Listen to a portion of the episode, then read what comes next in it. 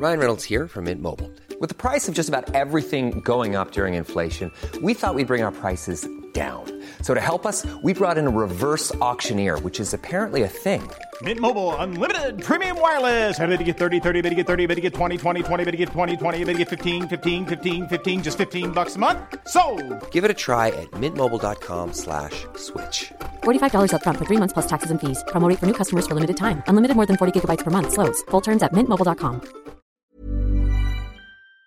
Les feux se multiplient un petit peu partout en Europe et inquiètent. On va donc voir euh, tout ça ensemble et comprendre ce qu'il en est euh, réellement. On va par ailleurs voir, comme d'habitude, les très nombreuses actualités euh, en bref. Salut, c'est Hugo, j'espère que vous allez bien. On est parti ensemble pour une nouvelle plongée dans l'actualité en une dizaine de minutes, malgré la chaleur absolument insupportable dans l'endroit où je tourne en ce moment. On va tenir bon, on va y aller ensemble. Le programme est chargé et on est parti ensemble avec la première actu. Le sujet à la une aujourd'hui, donc, c'est ces feux de forêt qui se multiplient en Europe et ça a un lien avec le changement climatique. Alors que se passe-t-il euh, concrètement? Que faut-il craindre pour euh, l'avenir? On va voir tout ça ensemble. Bon, déjà, si vous suivez euh, régulièrement ces actus du jour ou alors ce qu'on fait sur Instagram, vous le savez, on en a parlé jeudi et vendredi notamment, le département de la Gironde en France, au sud de Bordeaux, où il y a notamment beaucoup de forêts, est frappé depuis une semaine par de violents incendies. Des incendies qui sont très difficiles à maîtriser pour les pompiers. On va voir pourquoi juste après. Plus de 14 000 hectares de forêt ont déjà brûlé. Pour vous donner un ordre de grandeur, c'est presque une fois et demie la superficie euh, de la ville de Paris. Mais le truc, c'est que ces incendies qu'on observe au sud de Bordeaux, eh bien, ils ne se limitent pas à la France. Le Portugal, l'Espagne, la Grèce et même euh, de manière plus exceptionnelle, le Royaume-Uni sont aussi euh, actuellement concernés. Et en Espagne, par exemple, on compte des dizaines d'incendies à travers tout le pays. Des incendies qui ont déjà brûlé plus de 25 000 hectares en une semaine.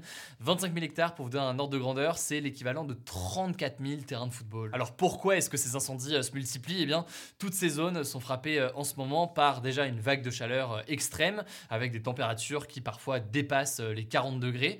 Et ça se fait aussi dans un contexte plus général où l'Europe du Sud vit une année 2022 qui est extrêmement sèche et extrêmement chaude. Au Portugal, par exemple, dès le mois de juin, eh bien 96% du pays était classé en situation de sécheresse sévère ou extrême. Et en France, eh bien après le mois de mai le plus chaud de l'histoire, on a eu 15 premiers jours de juillet notamment qui ont été euh, les plus secs de l'histoire du pays. Il est tombé euh, seulement 1,8 mm d'eau en moyenne euh, en France sur les 15 derniers jours en France métropolitaine, contre 30 mm en moyenne les autres années. Autrement dit, c'est près de 15 fois moins de pluie qui est tombée en France ces derniers jours. Par ailleurs, et j'ai l'impression de le rappeler tous les jours en ce moment, mais c'est un sujet qui est essentiel, il faut bien comprendre que des incendies géants de ce type-là, ils vont se multiplier. C'est l'une des conséquences du changement climatique avec l'intensification des périodes de chaleur, une intensification en termes de nombre et en termes donc de degrés qu'on pourrait euh, atteindre. Même chose eh bien, pour d'autres catastrophes naturelles qui pourraient euh, se multiplier. Et selon euh, le groupe d'experts de l'Organisation des Nations Unies pour le climat, le GIEC donc, eh bien, le nombre d'incendies de ce type devrait augmenter d'environ 50% d'ici à 2100. Autrement dit, c'est vraiment quelque chose qui a amené à se multiplier dans les prochaines années. Bref, une tendance importante en France, mais aussi à l'échelle européenne, aussi à l'échelle mondiale, hein, même si on élargit. On se souvient peut-être des incendies importants au Brésil, en Amazonie on peut se souvenir aussi récemment des incendies en Californie, à l'ouest des États-Unis, ou encore à l'ouest du Canada, en Australie, etc. etc. Euh, mais euh, par ailleurs, même en Europe, c'est une situation qu'on observait déjà euh, l'an dernier. Pour vous donner un chiffre, en 2021, le total cumulé des terres brûlées dans l'Union européenne était deux fois supérieur à la moyenne. Ça, c'était donc en 2021, et on devrait malheureusement s'attendre à des chiffres pires en 2022. Bref, tout cela a donc des conséquences très concrètes, forcément, sur la faune, sur la flore, sur le déplacement eh bien, de milliers d'habitants euh, un petit peu partout euh, en Europe. Il va falloir donc euh, forcément mettre en place des mesures pour bien répondre à tout cela. Par ailleurs, évidemment, et j'en ai déjà beaucoup parlé en fin de semaine, mais c'est aussi une forte mobilisation de dizaines de milliers de pompiers actuellement partout en Europe pour essayer de freiner l'avancée des feux. Courage du coup à tous ceux qui sont mobilisés en ce moment et évidemment de notre côté, on va continuer à en parler. Je vous mets des liens en description si vous voulez en savoir plus. On poursuit avec les actualités en bref et d'abord cette première information, c'est une polémique qui a pris de l'ampleur de façon un ce week-end. C'est parti d'un tweet de la députée et chef de file de la France Insoumise à l'Assemblée nationale, un tweet venant donc de Mathilde Panot. En gros, ce dimanche, je vous en ai beaucoup parlé sur Instagram, c'était la commémoration du 80e anniversaire de la rafle du Veldiv, la plus grande arrestation de juifs donc réalisée en France pendant la Seconde Guerre mondiale, les 16 et 17 juillet 1942 à Paris. Plus de 12 000 juifs ont été arrêtés ce jour-là à Paris par la police française avec les nazis. Alors ce week-end et dans ce contexte de commémoration, Mathilde Panot a tweeté, je cite, Il y a 80 ans, les collaborationnistes du régime de Vichy ont organisé la rafle du Veldiv. Ne pas oublier ces crimes aujourd'hui plus que jamais, avec un président de la République qui rend honneur à Pétain et 89 députés RN. Alors ici, Mathilde Panot fait en fait euh, référence à des propos qu'avait tenus Emmanuel Macron en 2018 lorsqu'il avait qualifié le maréchal Pétain de grand soldat pendant la Première Guerre mondiale, et ce tout en condamnant par ailleurs, je cite, ses choix funestes pendant la Seconde Guerre mondiale lorsqu'il était donc à la tête du régime de Vichy et qu'il avait collaboré avec euh, l'Allemagne nazie.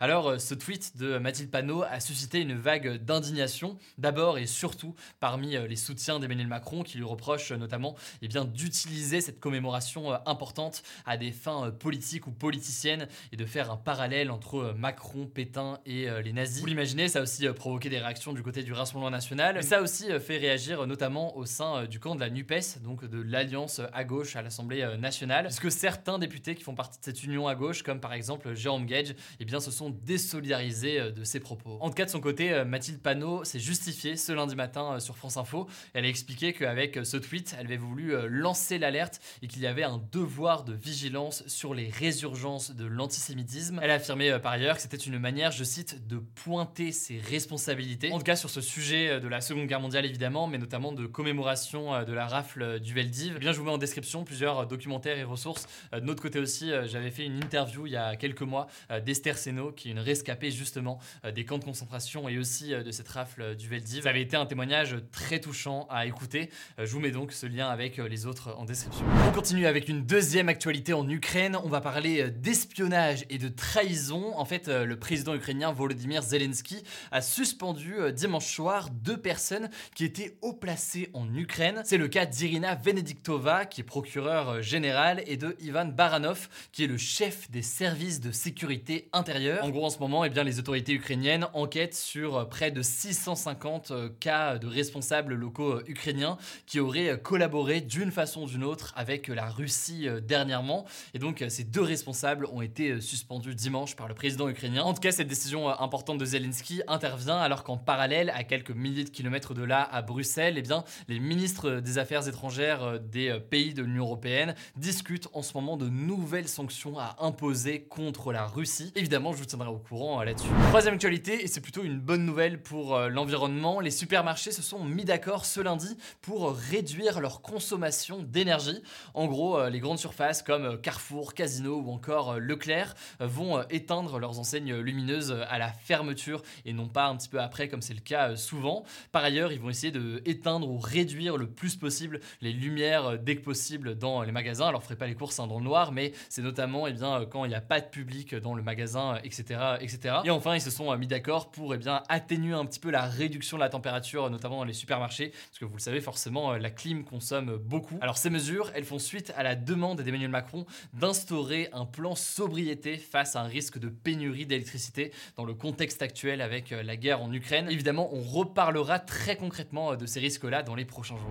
La quatrième actualité, c'est une innovation que je trouve assez incroyable qui pourrait révolutionner la manière de filmer le sport et notamment le football. En fait, au cours d'un match amical entre l'AC Milan et le FC Cologne, eh bien, deux joueurs de Cologne étaient équipés d'une caméra embarquée. En gros, c'est une caméra qui était posée sur leur maillot quand ils jouaient. Elle était équipée en fait d'une intelligence artificielle qui pouvait suivre comme ça du coup le ballon et le cours du jeu et qui donc permettait de filmer au plus près l'action du match en donnant l'impression bien d'endosser le maillot d'un joueur et d'être sur le terrain. Bref, c'est assez incroyable. On commence à se rapprocher quasiment des points de vue qu'on peut avoir sur un autre sport qui n'a rien à voir, mais en Formule 1 par exemple. Et c'est d'ailleurs quelque chose qui avait été expérimenté il y a quelques mois sur les arbitres de rugby. Bref, on va voir dans quelle mesure est-ce que cette technologie peut se développer dans les prochaines années. Enfin, dernière actualité un petit peu mignonne pour terminer ces actus du jour. Je vous rassure d'avance, que vous allez voir avec le début, mais je vous rassure d'avance, c'est une histoire qui se finit bien. Je vous avais promis quand même pour terminer chaque chacune des actus du jour euh, des petites bonnes nouvelles euh, à la fin. En fait, ça s'est passé en Thaïlande. Un bébé éléphant est tombé dans une fosse euh, sous les yeux de sa mère et aussi sous les yeux de vétérinaires qui étaient présents sur place. Du coup, eh bien, pour calmer la mère, ils ont administré un tranquillisant à la mère. Sauf que, eh bien, elle a quand même voulu essayer de sauver son fils. Elle est donc tombée elle aussi dans le fossé. Résultat, donc, les deux étaient bloqués. Alors, après ça, il y a eu une grande opération de sauvetage avec une grue. Et heureusement, donc, et heureusement d'ailleurs, hein, sinon ce serait pas une bonne nouvelle, la mère et le fils ont pu être euh, sauvés. Alors, pour ceux qui écoutent euh, ces actus du jour euh, en podcast et donc qui n'ont pas la vidéo pour ça, eh bien, je vous mets les images directement en description. Je vous mettrai aussi les images de la caméra embarquée sur un joueur de foot. Voilà, c'est la fin de ce résumé de l'actualité du jour. Évidemment, pensez à vous abonner pour ne pas rater le suivant, quelle que soit d'ailleurs l'application que vous utilisez pour m'écouter. Rendez-vous aussi sur YouTube ou encore sur Instagram pour d'autres contenus d'actualité exclusifs. Vous le savez, le nom des comptes, c'est Hugo Décrypte. Écoutez, je crois que j'ai tout dit. Prenez soin de vous et on se dit à très vite. Even when we're on a budget, we still deserve nice things. Quince is a place to scoop up stunning high-end goods for 50 to 80% less than similar brands. They have buttery soft cashmere sweaters starting at $50, luxurious Italian leather bags, and so much more. Plus, Quince only works with factories that use safe, ethical, and responsible manufacturing. Get the high-end goods you'll love without the high price tag with Quince. Go to quince.com slash style for free shipping and 365-day returns.